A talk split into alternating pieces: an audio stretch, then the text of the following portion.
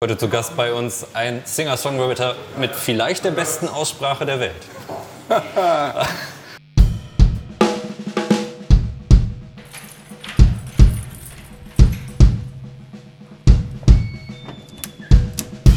Herzlich willkommen zum Podcast Etheke. Interviews von der Theke in der Druckerei Bad Oeynhausen zusammen mit Simon und seinen Gästen.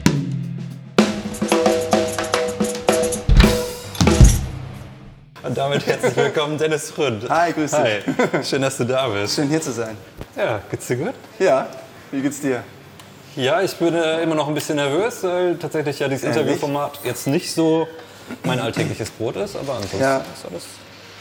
Ja, ich bin Ja. froh, dass wir heute irgendwie im Halbbetrieb hier, hier drinnen filmen können. Ja, spannend. Es gibt tatsächlich so ein bisschen Kneipenfeeling tatsächlich wieder. Ja. Und gleich gibt's noch einen Soundcheck. Ja, im besten Fall. Im besten Fall auch noch einen Soundcheck. Mal gucken, wann der Künstler dann wirklich kommt. Ich hatte Ja. davon, dass er vielleicht auch mal gerne etwas später kommt. Okay. vielleicht auch etwas kurz davor, bevor er eigentlich schon spielen sollte. Äh, Dennis, äh, wie alt bist du, wenn ich fragen darf? 38. 38. Und du kommst du bist ursprünglich ab Bad Oeynhausener. Total, ja. Hier geboren. Ganz, ja, fast das ganze Leben. Bis auf vier Jahre in Minden. Ja. Kurze Abstecher, ansonsten Ja. immer hier gewesen. Geil. Mhm. Ähm, äh, verheiratet, Genau, ein Kind. genau. Eins ist unterwegs. Herzlichen Glückwunsch. Danke. ähm, und seit wie lange kennst du die Druckerei hier? Boah. Ewig. 20 Jahre. Länger, Ja. länger. Innersen ist ja eine relativ kleine Stadt, eine Kurstadt. Ne? Bis auf das, äh, die Kurkonzerte sonntags gibt es ja hier nicht so viel. Ja, das stimmt. Und wenn du hier eine, wenn du selber Musik machst oder auf Musik stehst, Rockmusik oder was auch immer, dann ist natürlich die Druckerei hier die erste Anlaufstelle. Ne? Oder auch die einzige. Ja, tatsächlich fast die einzige, ne? Eigentlich die einzige, ne? Aus der Jugend gibt es, glaube ich, ja hier noch, die haben früher noch irgendwie viel gemacht, bevor das jetzt Genau, abgerissen es, wurde. genau. Haus der Jugend gab es, es gab mal das Black Sabbath, aber das ist Ja. mehr so Metal, das ist nicht so meins. Ja, Nee, ansonsten ist hier eigentlich so, hier trifft man sich, ne? ja. Äh, privat, aber hier habe ich auch mit meiner ersten Band damals gespielt und einen Contest gewonnen und, und CD-Produktion mit dem Klaus ja. und äh, Welche Band war das? Hunted Down. Ja, ja. schön. Ja, also hier hat äh, mehr oder weniger, nicht ganz, aber so einiges angefangen zumindest. Ne? Ja. Von daher, Druckerei ist schon, äh, kenne ich schon ewig und seit äh, 2007 arbeite ich auch ehrenamtlich hier. Ja. Okay. Aber du hast, also das klingt ja eher so, als wenn du schon vorher irgendwie mehr verbunden wärst mit dem Haus, als wenn das schon irgendwie Ja, ich war schon regelmäßig hier zu Gast. immer, Tagtäglich ne? quasi ein- und genau, ausgehst als oder Musiker, aber auch, äh, auch, auch privat. Und ähm, Peter Jaster war es, der dann irgendwann auf einem Konzert sagte, äh, warum, machst, warum kommst du nicht mal zur Programmgruppe? Ja. Eine Woche später saß ich im Kreis und wir haben alle Pizza gegessen und über das nächste Programm geredet und seitdem... Okay. Klingt ja, eigentlich ganz nice. Ja, Spaß. Ja, ich habe einiges an Bands hier aufgelistet, äh, wenn ich Ja. äh, so drüber nach. Auf jeden Fall habe ich Hunted Down drauf. Genau, Ja. Die kenne ich ja auch noch ganz von früher. Das war ja quasi so der erste Proberaum, wo ich mit reinlinsen durfte. Ja. Was mich da tatsächlich als Musiker dann auch beeinflusst hat. Ja. Ähm. ganz davor gab es noch eine Band mit deinem Papa übrigens. Ah ja, stimmt, genau. Da gab es auch nur einen Auftritt in Rehme im äh, Jugendhaus irgendwo. Ah, wie, aber wie, Rehme, wie aber wie, denn das nochmal? Martin Lutherhof? Martin Lutherhof, genau. Ja. In diesem Bürgerhaus, äh, Genau. Gemeindehaus. da. Ja, Noisy, oder der Vorgänger vom Noisy oder so. ja. Das war noch mit deinem Papa am Bass. Stimmt. Krass, habe ich Da war ich wahrscheinlich, ja. Hatte ich da schon einen Führerschein? Vielleicht gerade so. Also ist schon gut und gerne 20 Jahre her. Wahrscheinlich ist mein Papa gefahren, so wie er das dann halt nicht. wie er dann Das halt kann auch gut sein, ja. Äh, dann habe ich hier noch äh, draufstehen äh, High and Dry. Ja, also High and Dry habe ich, äh, ich habe euch das erste Mal als High and Dry gesehen auf der Innenstadtfete. ja war tatsächlich auch unser einziges Konzert. Das war jetzt meine Frage. Also war das mal nur eine Spielerei für einen Abend oder es ist- war dann eigentlich, eigentlich schon Ambitionen dahinter? Ja, es Oder sind noch Ambitionen dahinter? geplant war tatsächlich nur dieser eine Auftritt erst. Das war so eine Schnapsidee von äh, Giovanni und Till. Ähm, mit Giovanni habe ich ja bei 5 Türe gespielt damals, Ja. mit Till bei Red Letter hier. Ja. Und ähm, da wir uns ja alle kennen, hatten wir irgendwie die Idee, wir machen was gemeinsam. Und weil es immer so eine gemeinsame Schnittmenge gab, ne? Ja. Mich und Till. Ja. Und auf jeden Fall, Giovanni und Till kamen von einem Denko Jones Konzert und irgendwie im Suff oder was, keine Ahnung, und meinten immer, ey, wir müssen mal so eine Coverband aufziehen. So für einen Abend. Bewerben wir uns bei der Rockwiese und dann ziehen wir das durch. Ja, das haben wir gemacht. Wir hatten noch keinen Namen. Ich weiß gar nicht, ob wir uns schon ge gepro- ich glaube, wir hatten noch nicht mal eine Probe, als wir uns beworben haben. Ja, ich, Dann haben wir uns jede Menge Lieder auf die Kette gezogen. Dann hieß, wir hatten gesagt, so, ah ja, vielleicht 45 Minuten, das können wir schaffen. Und dann irgendwann kam die Frage von der Druckerei, könnt ihr 90 Minuten als letzte Band? Okay. quasi auf dem Freitagabend bestbesuchte ja, Abend ja, ganz überhaupt. genau. Und dann haben wir uns noch mehr Lieder auf die Kette gezogen. Und das hat eher geklappt. Dann gab es noch mal einen inoffiziellen Auftritt auf einem Sommerfest bei Giovanni zu Hause, Ja. aber das war's dann. Dann kam leider die Pandemie. Ja. Aber das klingt ja schon so, als wenn da mehr Ambitionen hinter waren. Ja, Oder es macht immer Spaß und wir würden auch gerne weiter auftreten. Dann habe ich äh, hier noch draufstehen ähm, Dennis Parker. Oh ja. Wer ist denn Dennis Das, Parker? ist, äh, das war so eine Phase zwischen, äh, zwischen Hunted Down und Fünftürer. Mhm. Das bin quasi ich, ne? äh, mit unter einem Pseudonym. Hier. Äh, ja, eigene Songs ne, auf Englisch. Das Ja. war das erste Mal, dass ich mich alleine so auf die Bühne gestellt habe mit der Gitarre. Und das auch eine ganze Weile. Also es hat mich sogar bis nach Ostfriesland geführt, bis nach Coburg runter. Okay. Ja. Also schon, schon ein bisschen tourig unterwegs. Ja, auch, ne? ja, damals gab es auch so ein kleines Plattenlabel hier in, äh, in Gurfeld Mhm. äh, mit äh, Sven-Olaf Stange, Till Schormann, ähm, äh, Stefanie Siegmeier. Plattenmacher. Plattenmacher. Sagt ihr das noch was? Ja, ja. Legendäre Partys. Plattenmacherschuppen. Und die haben das so ein bisschen äh, ja, organisiert, ne? bis nach Ostfriesland, wie gesagt. Ja. Oder sonst halt hier im, Ra im Raum, ne? Herford, Minden, wie auch immer. Ja. Das heißt, ein paar Jahre. Da hat sich dann so eine, so eine Begleitband darum äh, gebildet, eben bestehend aus Giovanni, Till und Ilias, Ja. der jetzt auch bei 50 und High and Dry mit dabei ist. Und dann haben wir es so eine Weile durchgezogen. Und ist daraus dann auch die Idee entstanden mit diesem, ich nenne es mal jetzt Singer-Songwriter mit Backup-Band, dieses Red Letter Years? Oder Red Letter Year? Nee, das kam später. Okay, kam das, das ist quasi kein direkter Zusammenhang. Nee, das kam später. Okay, weil Mhm. es hätte ja durchaus sein können, dass aus dieser Idee von wegen Dennis Parker mit Begleitband, ah, Ja. irgendwie ist es nicht mit Dennis Parker, Ja. sondern eigentlich die ganze Band. Was machen wir jetzt draus? Ja. Nee, daraus ist eher, als das auseinanderging, ist daraus ja ein halbes Jahr später Fünftürer entstanden. Ja. Dann habe ich das erste Mal, oder ja, so ziemlich das erste Mal auf Deutsch geschrieben, auch wenn ich es nicht selber gesungen habe. Das hat dann ja meistens der Thorsten übernommen. Ähm, und das ging dann so ein paar Jahre und dann hat sich Red Letter hier parallel dazu gegründet. Ja. So aus Spaß einfach. In meinem Wohnzimmer. Haben wir immer geprobt. und zum Glück eine sehr tolerante Vermieterin. Ach, der Mietwohnung auch noch. Ja, ja, genau, im Keller. So, ähm, wie, nennt man, wie nennt man das? Äh, Sutterer. Ja, im Sotter. Wir haben jede Woche irgendwie, ich weiß nicht, dienstags oder was, das Schlagzeug runtergestellt und die dicke Bassenbox, ja. Das hat sie jemals, hat sie jemals was dazu gesagt? Nein, im Gegenteil, wir fanden es ganz gut, glaube ich. Achso, sie hat das schon mitgekriegt. Ja, ja, auf jeden Fall, ich wusste das, ja, ja.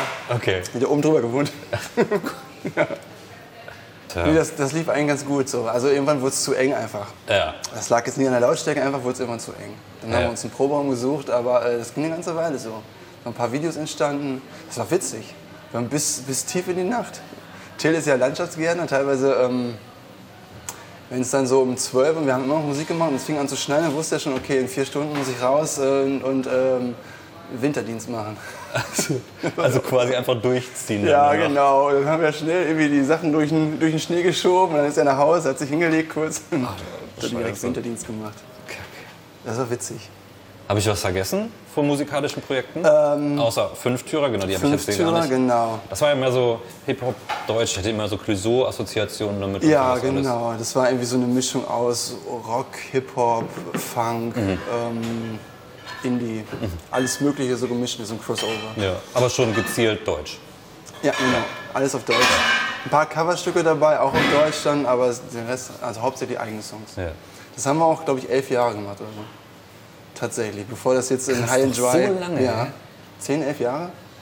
Ich Ja. hätte irgendwie so auf 4, 5 getippt. Ah, Ja. Tatsächlich 10. Von 2008 ja bis 2018. Oder 19 sogar. Wo waren wir? Jetzt ist gerade eine Kamera Ob es einen. Unterschied macht? Äh, Ah, genau, Unterschied zwischen ja, Solo und Band. Also mit Band fühle ich mich doch ein bisschen wohler auf der Bühne und es ist noch eine andere Dynamik irgendwie. Ne? Ähm, nicht nur während des Auftritts, sondern auch davor und danach natürlich. Ne? Also wenn du irgendwie da alleine stehst mit deinem Gitarrenkoffer in der Hand. Aber ich muss sagen, also ich gewöhne mich auch gerade wieder an das Solo-Spielen. Ähm, aufgrund der Pandemie können wir ja nicht proben im Moment und auch keine Konzert Konzerte spielen. Und deswegen bin ich jetzt ein bisschen solo unterwegs, spiele meine Lieblingssongs, ein paar eigene Stücke dabei. Und es macht auch Spaß, muss ich sagen. Ja, ich habe mit Mo schon gestern über diese, äh, über diese Romantik gesprochen, die man quasi hat, so allein ins Auto setzen, irgendwo hinfahren. Ja. Es sind immer ganz viele Leute da. Ja. Irgendwie drei Stunden totale Sozialisierung und danach wieder aber nur mit der eigenen Gitarre ins Auto setzen und alleine wieder wegfahren. Ja, das ist schon ein Kontrast, ne? Ja, und dass da auch irgendwie so, so, so ein Sparkle, so Magic irgendwie drin Ja, ist. So ja. Momente, die quasi Ja. sonst ein normaler Mensch irgendwie gar nicht so schnell erlebt oder so. Das stimmt. Ja. Und du bist natürlich auch ein bisschen flexibler. Ne, Also ich könnte, ich habe eine Mappe mit Liedern, äh, ich könnte morgen gleich den nächsten Gig spielen, sag ich Ja, mal. Ne? Ich voll. muss da nicht irgendwie fünf Leute sp- ansprechen. Habt ihr Zeit? Habt ihr keine Zeit? Wie sieht's aus? Proben? Nein? Ja, Wie, auch fühlt ihr euch sicher? Viele kurzfristige Arbeiten. Genau. Also du kannst auch sagen, ja. ja, nächste. Woche geht irgendwie noch klar oder so, oder ich kann also- was spielen. Es hat beides was für sich auf jeden Fall. Mhm. Wie lange machst du eigentlich schon Musik? Ah, Mit, also mit Auftritten, dass es wirklich öffentlich ist, äh, seitdem ich 16, 17 bin. Mhm. Da war ja diese Geschichte mit deinem Papa. Genau. Und davor haben wir eigentlich nur immer den Partykeller von meinen Eltern unsicher gemacht. Also das ging aber schon seit, da war ich vielleicht zehn oder so. Da haben wir immer an der Theke gesessen unten. Da gab es einen Schallplattenspieler und ein paar Schallplatten, Beatles, äh, Jimi Hendrix, ähm, Bruce Springsteen, weiß ich noch, Born in the USA. Ja. Dann haben wir das immer ein bisschen auf die Theke getrommelt. Irgendwann gab es ein Drumboard. Okay. Also typisch Ende 80er, Anfang 90er, ein Drumboard. Also Dann quasi ein elektronisches. Äh, Ja, okay, ja. genau, so bum, bum, bum, bum, Ja, ja. so Drumsticks oder so vier Felder. so witzig. Keyboard kam dann dazu. Ne? Und äh, Kauderwelsch-Texte. Und dann haben wir wirklich da irgendwie abgesperrt. Und dann mussten meine Eltern Eintritt bezahlen, wenn sie runter wollten. Und wenn sie auch nur Getränke holen wollten. Ja. Waren wir knallhart. Ja. Und dann haben wir äh, viele Jahre erstmal nur die Partykiller-Tour gemacht. Du sagst wir? Ja, meine Schwester, mein Kumpel damals, Tobias und ich. Mhm. Okay. Wir waren zu dritt. Und dann kam irgendwann, da war ich vielleicht zwölf, also eine Akustikgitarre dazu. Ja. Und die ersten äh, englischen Fetzen. Mhm. Gab es einen Englischunterricht in der Schule. Ja. Und es ist natürlich so, dass wenn man anfängt Musik zu machen, dass es englische Texte sein müssen. Man Ja, versteht hab- halt gar nichts genau. und kann auch selber Nein, eigentlich nichts genau. schreiben. Aber Es ging halt auch los mit englischen Bands. Ne? Äh, Ende 80er, Roxette, Queen, Mhm. äh, Billy Idol, das war so ne, Simple Minds. Halt so- Oasis wahrscheinlich auch. Oasis kam dann irgendwann, ne? Äh, Guns N' Roses war Anfang der 90er. Ähm, von Nirvana hatte ich noch gar nichts gehört, das kam ein paar Jahre später erst. Ja. Ne? Aber es war dann alles so automatisch. Ich habe nie darüber nachgedacht, als, als Jugendlicher auf Deutsch zu schreiben. Ja. Ja, bis auf eine ganz kurze Hip-Hop-Phase, die ich so hatte, im deutschen Hip-Hop. Äh, wirklich nur ganz kurz. Ähm, für mich klar immer auf Englisch, bis Fünftour kam. Ja. Um dann wieder die Retourkutsche quasi zu Ja, und ich sag dir, es ist schwieriger auf Deutsch zu schreiben. Das glaube ich. Ich finde es schwieriger, wirklich. Du kannst natürlich hinter der englischen Sprache auch toll verstecken. Ne? Und Sachen können sich noch so platt anhören. Nee. Oder platt. Die Übersetzung kann so platt wie möglich sein. Also Englisch fühlt sich immer noch anders an, als wenn du es in deiner Muttersprache vor deutschen Muttersprachen spielst. Ne? Wenn Ja. du natürlich auf Deutschen vor Engländern spielst, ist es wieder was anderes. Ja. Äh, ich finde, wenn, äh, wenn du auf Englisch singst, dann wird der Gesang mehr Teil der Musik. Wenn du aber auf Deutsch singst, dann steht das, steht das über der Musik. Du kannst, als Publikum kannst du dich ja gar nicht dagegen wehren, zuzuhören. Dann. Ja. Ja? Während Ja. du beim Englischen hörst du vielleicht gar nicht so sehr hin. Ja. Ja, es ist schon also nicht, es ist nicht so, dass ich mich dahinter verstecken will, aber es fällt mir einfach leichter auf Englisch Ja. zu schreiben. Ne? Ich Ja. höre auch nach wie vor viel englischsprachige Musik. Ja. Ja, bestimmt 80 Prozent die Musik, die ich höre, ist englischsprachig. ja. Und da lieferst du mir ja quasi die beste Vorlage über zu dem, äh, was du eigentlich beruflich machst, oder? Ah, Was machst du beruflich? ich bin Sprachtherapeut. Ja. Klinischer Linguist heißt das. Klinischer Linguist. Ja, Äh, tatsächlich. Klaus und ich haben gerade noch überlegt, ob Ja. es Logopädie ist oder Linguistik. Ja, es ist tatsächlich Linguistik. Und davon die klinische Seite quasi. Ne? Die Linguisten beschäftigen sich mit der, mit der Sprache als solches, Entstehung und wie auch immer, ne? die wissenschaftliche Seite. Und wir haben halt mit den Fällen zu tun, wo die Sprache gestört ist. Sei es jetzt ein Kind, das stottert oder ein Erwachsener, der einen Schlaganfall hatte oder Ja. eine neurodegenerative Erkrankung wie Parkinson, ALS. Ja. Aber es geht nicht nur ums Sprechen oder die Sprache, es geht auch viel ums Schlucken. Also wir therapieren auch Schluckstörungen. Das sind Patienten, die teilweise eine Kanüle haben, die gar nichts essen Ja. dürfen, trinken dürfen, weil sie sich verschlucken würden Ja. und dann eine Lungenentzündung bekommen würden. Und auch das ist therapierbar, in einem gewissen Rahmen. Ja. Man muss natürlich gucken, was die Grunderkrankung ist. Ne? Manchmal ähm, ist die Nahrungskarenz auch einfach das Mittel der Wahl. Gerade bei so voranschreitenden Krankungen wie ALS. Aber du kannst durchaus auch Erfolge erzielen. Ne? Und ich habe auch schon Patienten gehabt, äh, die nach ein paar Monaten oder Jahren auch wieder voll Vollkost und trinken konnten und noch essen und trinken durften. Essen, essen trinken durften. So. Willst du noch was trinken? Gerne. Ja. Was denn? Becks. Becks? Ja. Überhaupt gar nicht gestellte, vorbereitete Situation. Also, Also, Becks wäre schon schön jetzt. Aber das gibt's wahrscheinlich gar nicht, oder? doch, doch, Becks. Ach, guck mal. ja, krass, aber dann, dann machst du ja schon ganz schön viel, oder? Jo. Also, es klingt nicht nach vielen Tagen, wo du einfach nur auf dem Sofa rumliegst zu Hause. Nein, es ist schon weniger geworden. Also ich sag dir, also als ich studiert habe, das war, ich weiß gar nicht, wie ich das geschafft habe. Studium, dann habe ich schon in der Praxis gearbeitet mit dem Bachelor. Ich hatte zwei Bandproben jede Woche. Ich habe äh, hier ehrenamtlich natürlich viel gemacht, viel mehr als jetzt aktuell. Und am Wochenende noch bei der Diakonie Essen ausgefahren. Ja, Ach, stimmt. Das hast du mal erzählt. Ja. Ja, es ist schon weniger geworden, aber doch, also langweilig wird mir nicht. das nicht. Und jetzt gerade auch Prost. Cheers.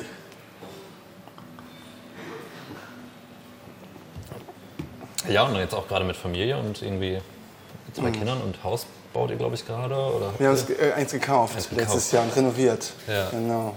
Kurz vier Wochen vor Corona. Ja. Ja, saßen wir beim Notar. Wenn mir jemand gesagt hätte, vier Wochen später ist alles anders, äh, meine Tochter ist zu Hause, ich in Kurzarbeit, wer weiß, was wir da gemacht hätten. Schön. Also manchmal ist es gut, dass man es nicht weiß. Ne? Ich hatte natürlich auch viel Zeit dann zum Renovieren. Ja, eben. Für Ida, ähm, So. das war gut. Inga ist Hebamme, die Ja. hatte eher mehr noch zu tun als, ähm, als äh, vorher während der Pandemie. Also die, für die gab es keine Kurzarbeit Ja. natürlich. Ne? Die ist ähm, freiberuflich, aber auch im Klinikum hatte sie eine, eine halbe Stelle. Ja.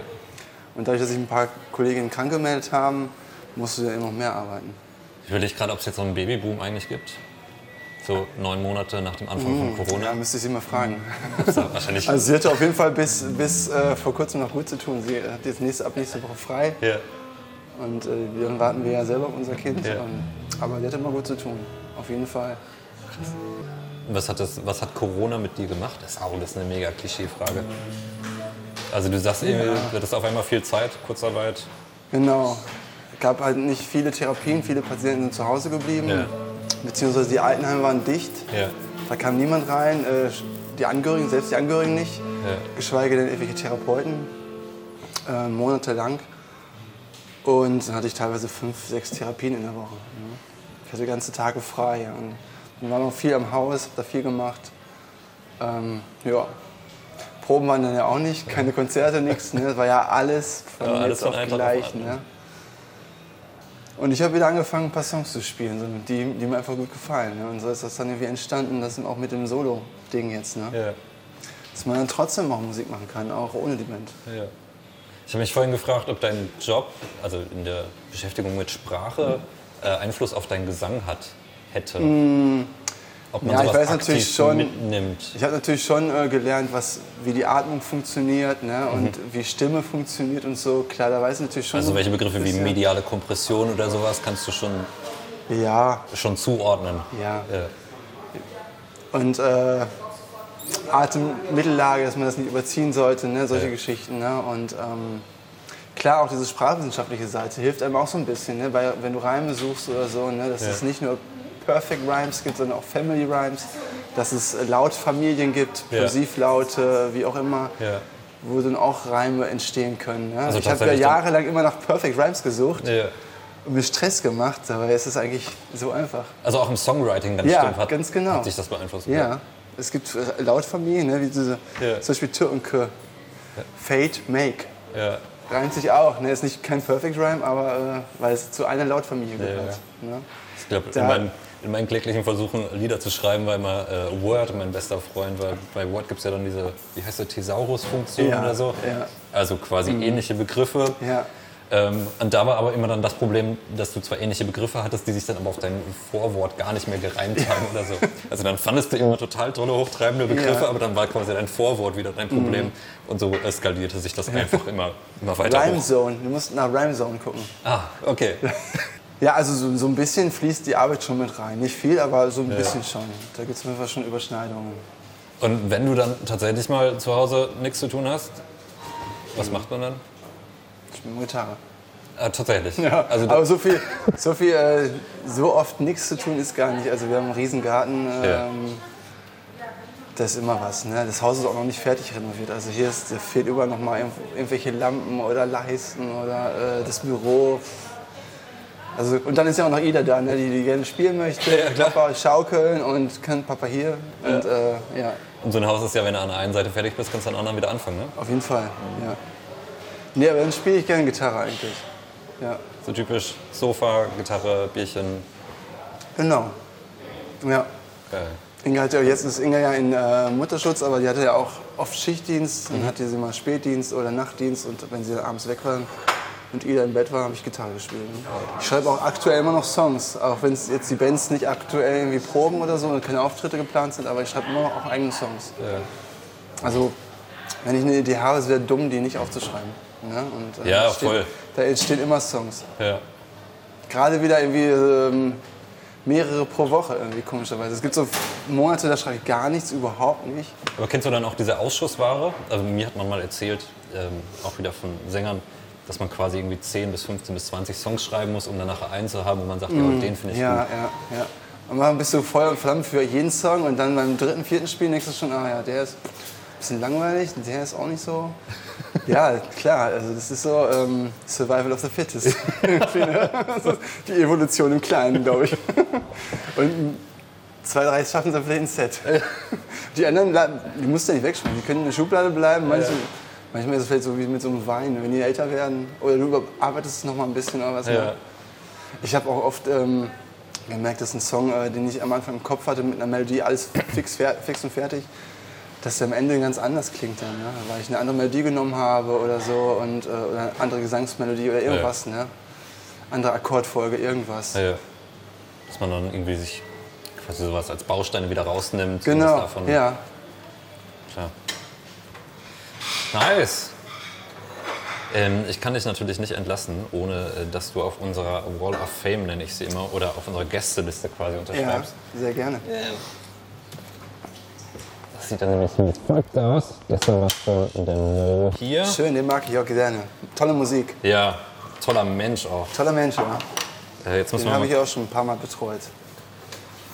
ja, ein ganz ruhiger Ja, und äh, tatsächlich irgendwie immer noch nervös, haben wir gestern festgestellt. Ehrlich? Das ist jedes Mal wieder. brauche er gar nicht, ne? Nee, brauche Er überhaupt hat gar ja nicht. äh, so viele Auftritte mittlerweile absolviert. Vielleicht nehmen wir den dünn. Ähm, du kannst mal gucken, was der schreibt. Während ich hier ähm, Ja. die Kamera. Ja? Schreibt Ach, ja. sehr gut. Ich will ein Foto von dir machen, das äh, kleben wir dann hier drauf und dann irgendwie wie Mo hier quasi so kleine Eckchen drauf machen, während das Foto sich entwickelt. Äh, Vorsicht!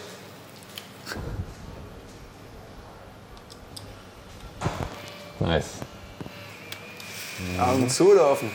Das äh, sehen wir leider erst in, In drei Tagen. 45 Sekunden. Wie war das damals so, ja? Also ich habe es ja noch mitgekriegt, als es Fotoapparate gab. Du musstest wirklich dann 14 Tage warten, bis es entwickelt. Ja, zum Entwickeln, um zu, ne? um zu merken, dass du 80 Prozent wegschmeißen kannst. Wir sind ja heute so verwöhnt mit den Handys, ne? Zack, zack, gelöscht, gelöscht, gelöscht. Haben wir, äh, irgendwie sowas oder so, dann kannst du einfach. Ja, ich kann nur einen Affen malen. So, Bauchnabel, vergessen. Und einen kleinen Text, ne? Das darfst du. Super. Guck mal, Ja. das mit den Augen hat auch geklappt. Sehr gut. Sie sind offen. Vielen Dank, dass du da warst, Dennis. Sehr gerne, hat Spaß gemacht. Ja, Dennis Ründ hier bei uns bei Etheke. Geil.